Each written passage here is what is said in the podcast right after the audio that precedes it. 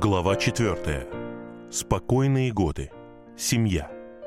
1834-1839 годы. Дом, который Аденирам представил Саре и маленькому Джорджу в Молмейне, как и дома других миссионеров, представлял из себя улучшенную версию туземной хижины. В нем было три большие комнаты и две маленькие. Кухня, небольшое отдельное здание, стояло на сваях примерно в четырех футах от земли, по бирманскому обычаю. Крыша была соломенной, стены из бамбуковых циновок. Широкая тенистая веранда тянулась вдоль всего фасада. Все это обошлось Аденираму в 300 долларов. Расположение нового дома в самом сердце общины миссии стало знаком того, что отшельническая жизнь Аденирама закончилась. Типография, постоянно расширяющаяся, находилась всего в сотне шагов от его крыльца. Школа и другие дома миссионеров тоже были поблизости. Их совместная жизнь началась не слишком удачно. Хотя Сара считала себя вполне здоровой, она была бледной и худой. У нее был плохой аппетит. Прогулка в полмили истощала ее до предела. Вскоре она серьезно заболела. Сара провела в постели несколько недель. Время от времени Аденирам переносил ее на руках с кровати на кушетку, чтобы немного сменить обстановку. Однако даже от этого ей становилось хуже. Доктор потерял всякую надежду спасти ей жизнь. Он продолжал выписывать лекарства, но больше для того, чтобы успокоить Аденирама, не ожидая, что они помогут. Маленький Джордж, шести лет от роду, возмужавший не по годам от суровой жизни, проводил много времени у ее постели, читая ей Библию или декламируя выученные им гимны. Однако постепенно Сара начала выздоравливать. Как только она встала на ноги, Аденирам уговорил ее попробовать свое любимое средство, которому научился еще в Рангуне – езду верхом. Каждое утро перед восходом солнца они вдвоем отправлялись на долгую прогулку верхом. Сначала Саре это не нравилось. Поездки просто утомляли ее, но Аденирам настаивал. Через некоторое время, к своему удивлению, она почувствовала, что силы и бодрость возвращаются к ней. Через четыре или пять месяцев ее славный маленький пони умер. Но теперь она была так увлечена режимом упражнения Аденирама, что решила заняться ходьбой. И с тех пор, каждый день, когда всходило солнце, они гуляли далеко за холмами, за городом. К концу года пришло время воплотить решение в отношении Джорджа, которое Сара приняла еще до замужества. Если мальчик хочет выжить, то он должен уехать в Америку, как и дети Беннетов. Возможность отправить его туда появилась в декабре, когда из Бостона прибыл корабль «Кашемир» с Уэйдами, Озгудами и несколькими другими миссионерами. Кашемир должен был вернуться прямо в Бостон после остановки на несколько недель в Сингапуре. Такая хорошая возможность отправить Джорджа в заботливых руках может не представиться еще много лет. Расставание было душераздирающим. Джордж был необычайно дорог своей матери, и в его характере была цепкая нежность и чувствительность, которые не позволяли ему спокойно общаться с незнакомыми людьми. Но ничего нельзя было поделать. «О, никогда не забуду его взгляда», — писала Сара своей сестре, «когда он стоял у двери и смотрел на меня в последний раз. Его глаза наполнились слезами, а маленькое личико покраснело от сдерживаемого волнения. Но он подавил свои чувства и только тогда, когда отвернулся и стал спускаться по лестнице, разразился потоком слез. Пока Сара с разбитым сердцем убежала в свою комнату и упала на колени в слезной молитве, Аденирам отнес мальчика на руках к маленькой лодке, которая должна была отвезти их к Кашемиру, причалившему в гавани Амхерста вниз по реке. Всю дорогу Аденирам утешал мальчика как мог, и впоследствии рассказывал Саре, что их разговор был очень теплым и осознанным. На борту Кашемира Аденирам проверил в каюте кровать Джорджа, убедился, что о нем хорошо заботятся, и затем, как выразился Джордж, вернулся, чтобы утешить маму. Хорошо еще, что Сара долгое время не знала, что случилось с Джорджем в Сингапуре.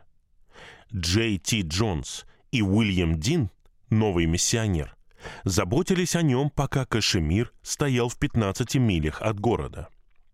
Когда пришло время отплывать, оба миссионера сели в туземную лодку и поплыли к кораблю. У них с собой была коробка с письмами, адресованными в Америку. В десяти милях от берега и в пяти от Кашемира на лодку напала команда малайских пиратов, которые решили, что в ящике спрятаны сокровища. Пока маленький Джордж прятался под скамейкой, Джонса выбросили за борт, а Дина после борьбы ударили ножом в бок, а затем пронзили ему запястье трехзубым рыболовным копьем. К счастью, когда пираты завладели ящиком, они отплыли. И Джонса, почти утонувшего, вытащили на берег. Маленького Джорджа, перепуганного, но невредимого, наконец подняли на борт Кашемира, но мальчик навсегда запомнил пережитое. Начало 1835 года ознаменовало реальное начало совместной супружеской жизни Аденирама и Сары. Сара полностью восстановила свое здоровье голубоглазая красота, спокойный жизнерадостный характер, способность и опыт делали ее идеальной женой и коллегой. Наконец, Аденирам, казалось, вышел в спокойное море. Он был вполне готов наслаждаться новой жизнью. Здоровье у него было отменное. Хотя ему уже было под 50, в его еще пышной шевелюре не было ни единого седого волоса, что просто невероятно, если задуматься о тех трудностях, которые ему пришлось пережить. На лице Аденирама не было морщин, глаза блестели, и его, по-видимому, переполняла энергия так же, как и когда он отплыл из Салима в 1812 году. И Аденирам, и Сара усердно трудились над изучением языка. В Молмейне жили многочисленные талинги или пигуаны. Они отличались от берманцев во всем, кроме буддизма. Некоторые из этих людей наткнулись на евангельскую весть в берманской листовке, которая каким-то образом была переведена на талинский язык. Но никто из миссионеров не знал достаточно их диалект, чтобы оказать им реальную помощь.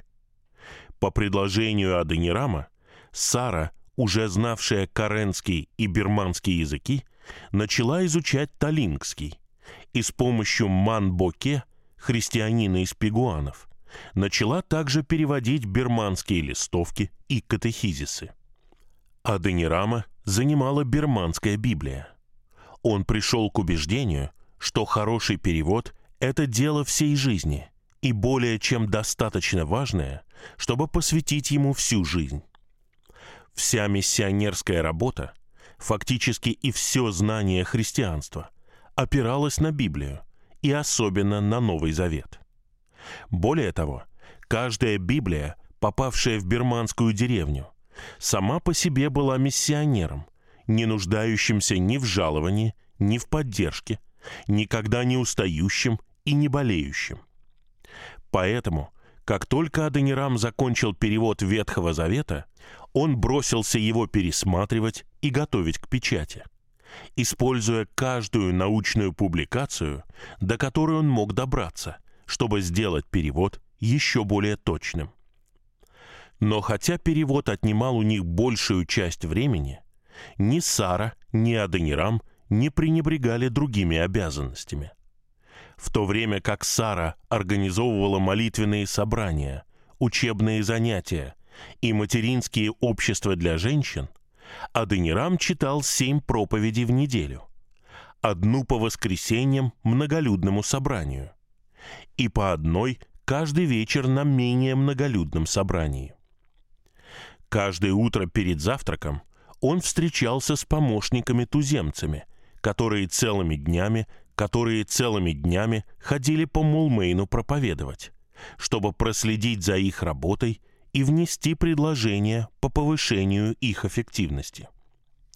Аденирам также руководил местной церковью, которая насчитывала 99 человек. Вскоре участников должно было стать более 100, и проводил крещение. Среди людей, которых он крестил, был тот, чье крещение принесло Аденираму особое удовольствие. Крещение Кучила, повара-бенгальца, которого Нэнси привезла с собой из Калькутты в Аву по возвращении из Соединенных Штатов. Именно верность Кучила помогла Нэнси и маленькой Марии пережить самые тяжелые дни в Оун-Пенла. С тех пор он служил то одной, то другой миссионерской семье. «Будучи верным и добрым слугой», — писал Адонирам, он в течение многих лет упорно отвергал все религиозные наставления и сохранял верность лжепророку. Но в 1834 году крестилась его берманская жена, и к концу 1835 года сдался и сам Кучил. Но процесс шел медленно, внутри него была сильная борьба. Кучил чувствовал глубокую ответственность за изменение религии.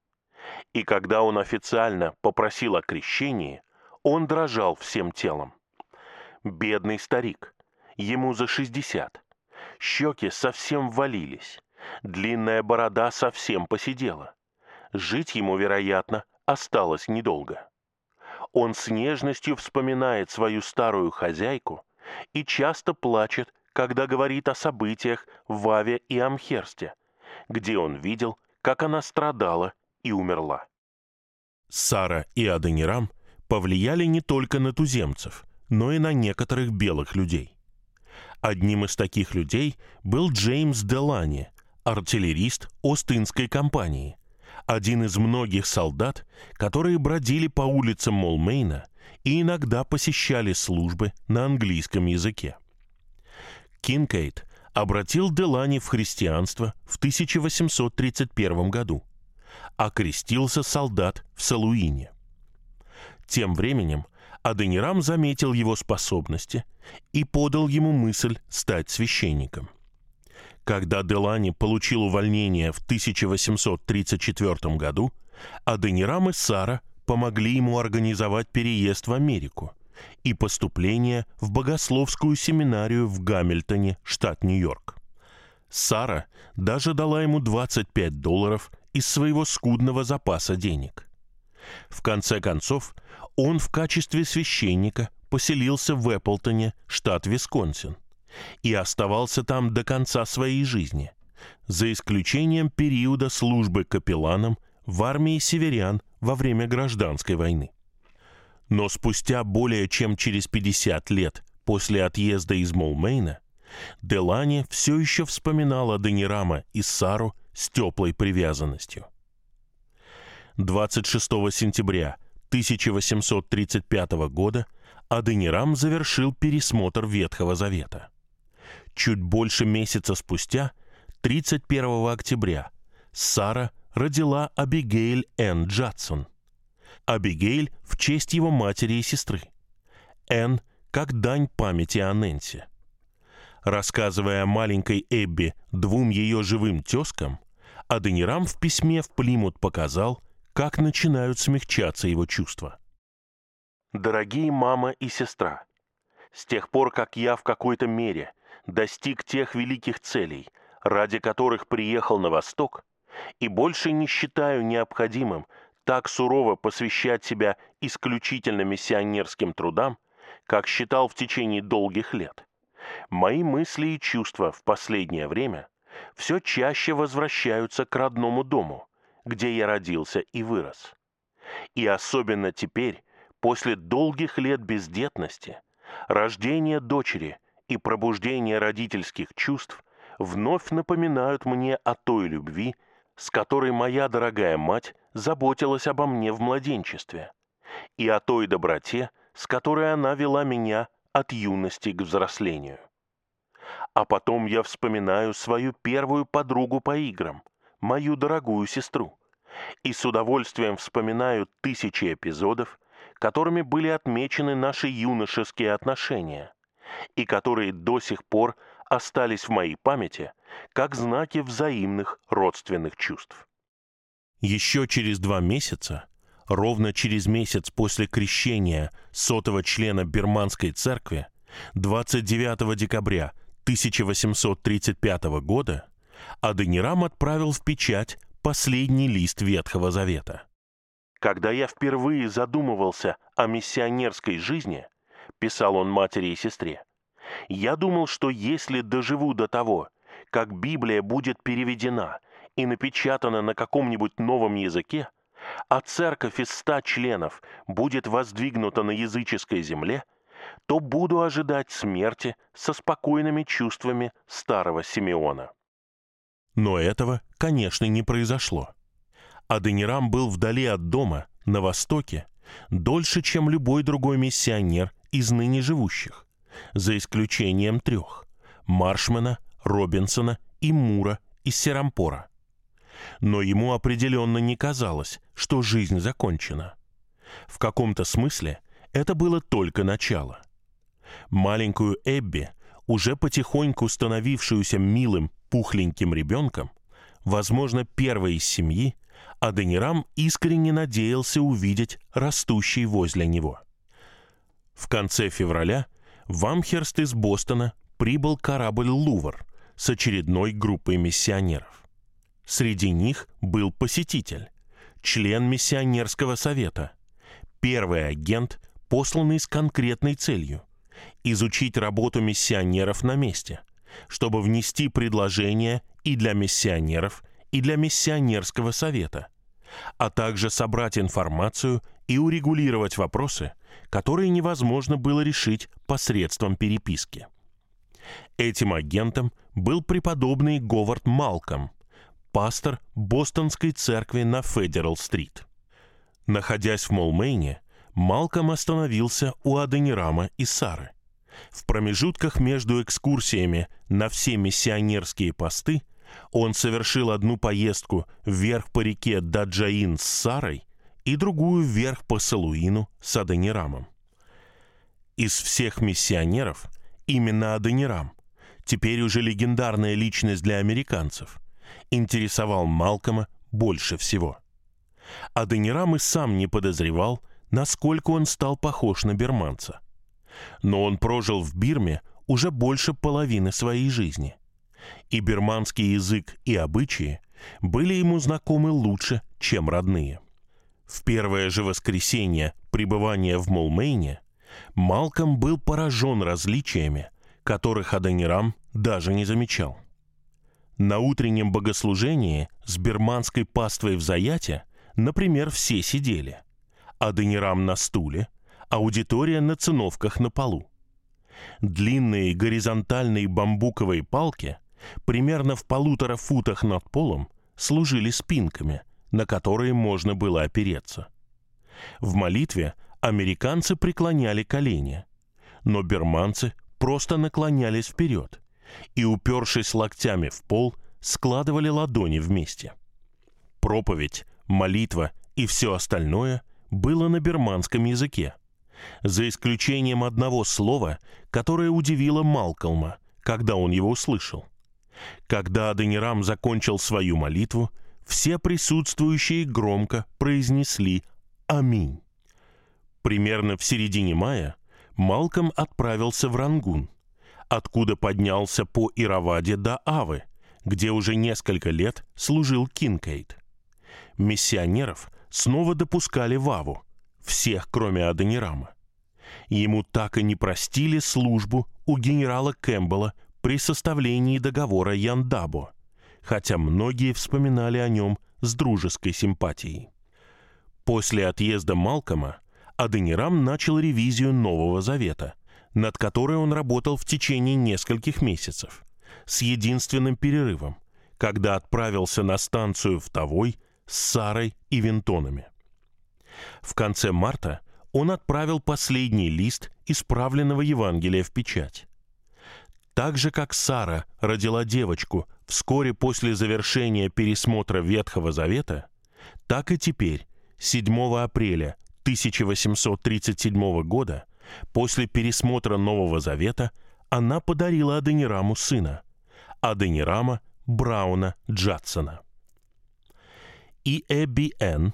и новорожденный ребенок прекрасно росли и развивались. Год спустя Аденирам написал матери и сестре. Маленький Аденирам только что перенес оспу через прививку. Он перенес ее очень легко и уже вполне оправился. Он один из самых красивых и умных детей, которых вы когда-либо видели. Его мать говорит, что он похож на своего дядю Эль-Нафана.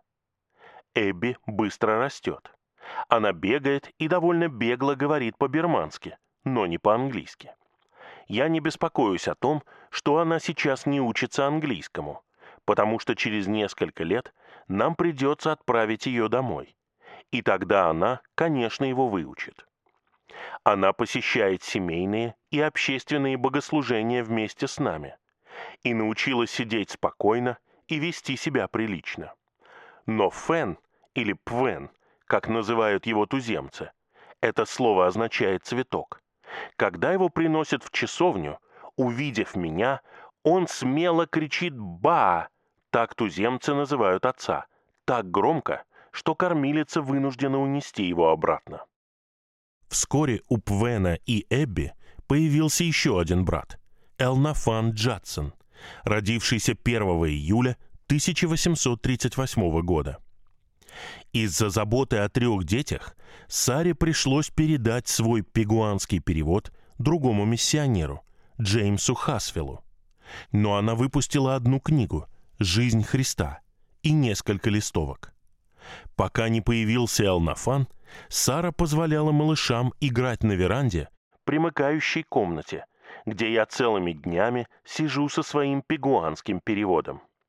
Начав это письмо, я случайно подняла глаза и увидела человека, который, перегнувшись через перила, внимательно смотрел на меня. Я спросила его, чего он хочет. Он ответил, что хочет посмотреть, как я пишу. Я тотчас отложила перо, пригласила его войти, и он долго сидел, слушая истину. В течение четырех лет здоровье Аденирама было превосходным, если не считать слабой лихорадки, которая появлялась у него каждую осень и длилась несколько месяцев. Но в конце 1838 года, после рождения маленького Элнафана, Аденирам начал ощущать боль в легких и в горле. У него появился болезненный кашель. Он начал терять голос. Проповедовать стало невозможно, и даже просто разговаривать ему было трудно. Все в миссии подозревали туберкулез. Болезнь, которая унесла с собой так много миссионеров. Молмейнские врачи прописали долгое морское путешествие – и 19 февраля 1839 года Аденирам отплыл в Калькутту на корабле «Бекас» под командованием капитана Спейна. Впервые он был вдали от Сары и детей более чем на несколько дней. И, как Аденирам писал с корабля, чувствовал себя очень подавленным. Печально и скучно. Ехать туда, куда не хочешь, и где нет никакой цели лона семьи – практически единственное светлое место, оставшееся мне на земле. Хотя боль оставалась, кашель быстро прошел, как только Бекас оказался в море. Другой пассажир, вероятно, с неизлечимой чехоткой, насмехался над Анирамом, притворяющимся чехоточным, когда у меня был только легкий кашель и больше ничего. Он говорит, что не сомневается, что поездка излечить меня. Аденирам высадился в Калькутте 9 марта. За три недели пребывания в городе он успел посетить всех баптистских миссионеров и множество других церквей. Один выходной он провел в Серампоре, у старой госпожи Маршман. Первоначальная троица Серампора, Кэрри, Маршман и Уорд, Уорд давным-давно крестил Аденирама и Нэнси, уже умерли. Сын Маршмана Джон все еще был там, вместе с другими миссионерами. Но, заметил Аденирам, Божья слава покинула Серампор. И все же он наслаждался жизнью. Впервые у Аденирама не было никаких обязанностей, кроме как отнести часы к часовщику и заказать обувь и одежду для детей. И последнюю обязанность взяла на себя хозяйка дома в Калькутте, госпожа Элис. Его жизнь состояла из приятных завтраков, чаепитий и вечеров, занятых беседами с различными людьми, в которых он мог обсудить принципы перевода и стандартный текст Библии с такими людьми, как доктор Уильям Йейтс, продолжавший работу Керри по переводу. Но он скучал по своей семье, в особенности по Саре. Он написал ей, что калькутские миссионеры все думают, что ты должно быть удивительная женщина, раз пишешь такие книги. И все говорят, особенно госпожа Элис, что им жаль, что ты не приехала со мной. Я даже иногда думаю, что если бы знал все заранее и знал, какие хорошие условия могли бы быть для нас в этом доме, нам стоило бы приехать вместе. И он продолжал с интимной откровенностью, на которую был способен. «Я был бы так счастлив, если бы ты была со мной. Если грешным созданием на земле дозволены такие утонченные наслаждения, какие мы испытываем с теми, кто сейчас в раю, и испытываем друг с другом, то какими должны быть радости небес? Конечно, там мы не будем лишены ни одного правомерного удовольствия, о котором бы сожалели. Какого высокого и захватывающего общения душ нам следует ожидать, и причем на всю вечность. Общение друг с другом, а также между женихом и невестой, и супружеская любовь на земле являются лишь прообразом и тенью.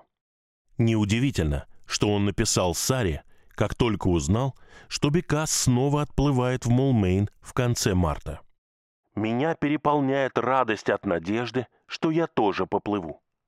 С какой радостью я думаю о возвращении назад и о том, что наконец увижу вдали холмы Амхерста и Молмейна. И как радостно мне будет увидеть твое милое лицо и принять тебя в свои любящие объятия, и снова прийти к мысли, что дом есть дом. Когда Аденирам покинул Калькутту, его горло и легкие, казалось, почти полностью восстановились. Но на обратном пути он попробовал провести богослужение на берманском языке скунджа, новообращенным, которого он взял с собой в путешествие. Хотя я приложил не так много усилий, меня очень встревожило то, что в течение дня проявилась старая болезненность легких и склонность к кашлю. Прежде чем они добрались до Мулмейна, ему стало немного лучше. Но не успел в мае начаться сезон дождей, как состояние его горла вновь стало таким же плохим, как и раньше. Некоторые миссионеры советовали ему уехать в Америку на год или на два – но Аденирам чувствовал, что дома я не смогу быть полезным для дела, не имея возможности использовать свой голос. Возможно, в одном из своих характерных приступов депрессии он подумал. «Я прожил достаточно долго. Я дожил до того, чтобы увидеть, как достигаются конкретные цели, которым вело меня сердце, когда я только начал миссионерскую жизнь. Зачем мне хотеть жить дольше? Я не могу проповедовать. А после последнего приступа меня так сильно беспокоит раздражение горла, что я могу говорить только с трудом. И иногда мне даже трудно сидеть за столом, как сегодня, и готовить страницы для печати. Никто, казалось, не мог поставить диагноз его болезни. Говорят, что моя болезнь очень похожа на ту, от которой умерла покойная госпожа Озгуд. необычная легочная чехотка, но в ее горле было что-то такое, что озадачило даже ее лечащих врачей, один из которых до самой смерти утверждал, что у нее нет чехотки, и она поправится. Аденирам предпочел бы умереть и отправиться за наградой, которая, как он надеялся, ждала его. Но я снова прихожу в себя, когда думаю о дорогой жене и детях, которые пробудили мое когда-то овдовевшее, осиротевшее сердце, и которые скорее бы хотели спустить меня вниз с небес и их славы. Дети заставили его вспомнить собственное детство и мать с сестрой Эбби, которые все еще жили в Плимуте. Он писал им чаще, чем когда-либо прежде, рассказывая о том, что боится, что умрет прежде, чем увидит, как вырастут и счастливо устроятся дети. Но ему уже перевалило за 50. Эбби Энн, старшей, было всего 4 года, а Данираму-младшему 2, а Эль Нафану всего год. Казалось маловероятным, что он доживет до времени, когда они повзрослеют. «Эбби Энн», — гордо писал он, — «вместе с Джулией Озгуд начали ходить в школу к госпоже Саймонс. Эбби ходит в школу каждое утро и только начала читать односложные слова. Аденирам говорит «хочу ходить в школу», но остается дома и ведет себя как маленький мужчина. Элнафан серьезно болел. Мы думали, что потеряем его, но теперь ему лучше, и он начинает веселиться и играть. В конце года родился четвертый ребенок, Генри, 31 декабря 1839 года. Но, заметил Аденирам, не происходило ничего особенного. Время от времени Аденирам пытался снова начать проповедовать, но мог проводить только одну проповедь в неделю. И все равно ему приходилось говорить тихим голосом, который едва различали слушатели в задней части часовни. В остальное время, в промежутках между корректурой Ветхого Завета для печати, он проводил все возможное время в личных беседах с новообращенными. В начале февраля он ненадолго посетил Рангун, прочитав по дороге две книги о Наполеоне. Они поразили его, как история бесчеловечности. Но Рангун по-прежнему был невосприимчив к миссионерам. Аденирам и Коэн, его туземный помощник, раздали около тысячи листовок, когда Рейвун, городской губернатор, приказал Коэну явиться в дом правительства. Только ночью капитан Будби, прибывший из Молмейна вместе с Аденирамом, и господин Стейг, англичанин, живший в городе, смогли увидеть Райвуна и договориться об освобождении Коэна. Аденираму оставалось только ждать. В бирманском правительстве к нему все еще относились негативно. Они не осмеливались вредить ему напрямую, но пользовались любой возможностью, чтобы нанести удар через его местных помощников. Не имея возможности раздавать листовки, Аденирам почти ничего не мог делать до конца своего пребывания, кроме как обсуждать религию с англичанами, жившими в городе, и немногими оставшимися бирманскими новообращенными. В свободное время он ходил к большой золотой пагоде Шведогон, расположенной неподалеку от заброшенной территории миссионеров и могилы маленького Роджера, которому, если бы он был жив, сейчас исполнилось бы 25 лет. Рангун разросся. А Аденираму казалось, что он в два раза больше Мулмейна. Но война и произошедшие с тех пор перемены стерли большую часть того, что когда-то было ему так дорого. Воспоминания о первых миссионерских днях и о жизни с Нэнси все еще будоражили его, но больше не могли терзать его сердце. Как будто тот Аденирам Джадсон умер вместе со своей женой и детьми. Чувства нового Аденирама Джадсона сосредоточились в Мулмейне с Сарой, Эбби Энн и тремя маленькими мальчиками. Тем временем церковь в Мулмейне снова пришла в упадок. И многие из молодых прихожан предавались открытому греху, а старшие были холодны и пренебрежительно относились к религиозным обязанностям, как писала жена одного из миссионеров. По возвращении Аденирам решил что-нибудь предпринять по этому поводу. Он написал пакт из восьми пунктов, взятых из Нового Завета, который должен был подписать каждый член церкви. Как только полная берманская Библия будет напечатана и переплетена, он планировал официально презентовать по экземпляру главе каждой семьи. Аденирам решил увеличить число воскресных служб для берманцев до трех. Возможно, эти меры имели некоторый результат, но, вероятно, наиболее эффективными были его личные встречи с членами церкви. К этому времени он знал бирманцев так хорошо, что им казалось, что скрыть от него грех невозможно. Даже в ту минуту, когда преступник ликовал в воображаемой безопасности, вдруг появлялся устремленный на него взгляд, которому невозможно было сопротивляться, и приходилось помимо воли идти к учителю и исповедоваться. Также Аденирам никогда не выдвигал обвинений, если не был абсолютно уверен в фактах. Слухи он полностью игнорировал. Когда один из членов церкви говорил ему о проступках другого, Аденирам спрашивал, «Ты говорил ему об этом лично?» Обычно, естественно, у жалобщика были веские причины, чтобы этого не делать. И он просто думал, что учитель должен знать. «Он знал нас», — вспоминал один из берманских христиан, вдоль и поперек. Гораздо лучше, чем мы сами знаем себя. Если мы делали что-нибудь не так, он ласково звал нас. Он поднимал с пола игрушку и нежно проводил пальцем по ее краю. Говорил, говорил и говорил. Пока вдруг не успевали мы опомниться, как он врывался сюда. Он бил пальцем в центр игрушки оставлял нас без дыхания, пока мы все не расскажем. Одна берманская женщина живо вспомнила, как однажды Аденирам послал за ней, когда она задумала сделать что-то, что, по его мнению, могло бы повредить ее духовности. Она не отказалась от своей затеи.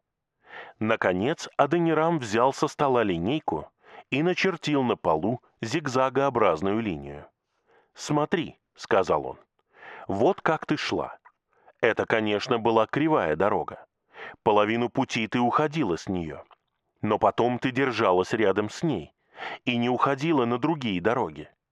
И ты не так сильно, как могла бы, заметь, но все же до некоторой степени выросла в благодати.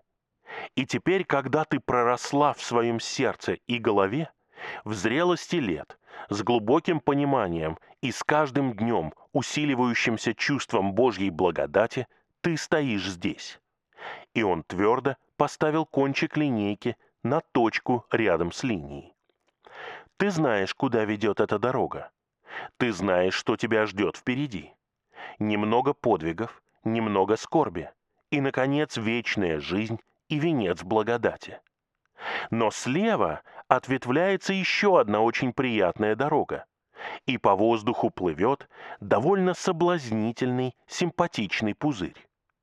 Ты же не собираешься оставить путь, по которому ты шла целых 15 лет, 15 долгих лет. Ты только хочешь отойти в сторону и поймать пузырь, и думаешь, что вернешься снова. Но ты никогда не вернешься. Женщина, подумай, осмелишься ли ты сознательно оставить этот прямой путь, начертанный пальцем Спасителя, и уйти на одно мгновение на дорогу врага. Осмелишься? Осмелишься? Осмелишься? Я так рыдала, вспоминала женщина, что не могла вымолвить ни слова. Но он, как всегда, знал, что я думаю, потому что опустился на колени и стал молиться, чтобы Бог сохранил меня в моей решимости. С тех пор я прошла множество кривых дорог. Но всякий раз, когда я испытываю необычайное искушение, я вижу учителя, как он выглядел в тот день, согнувшись в своем кресле. Линейку, положенную на пол, чтобы изобразить меня. Его палец, указывающий на путь вечной жизни. То, как странно смотрели его глаза. И это ужасное «осмелишься», исходящее из его уст, как будто это был голос Бога. И я молюсь, как молился Петр, потому что мне страшно.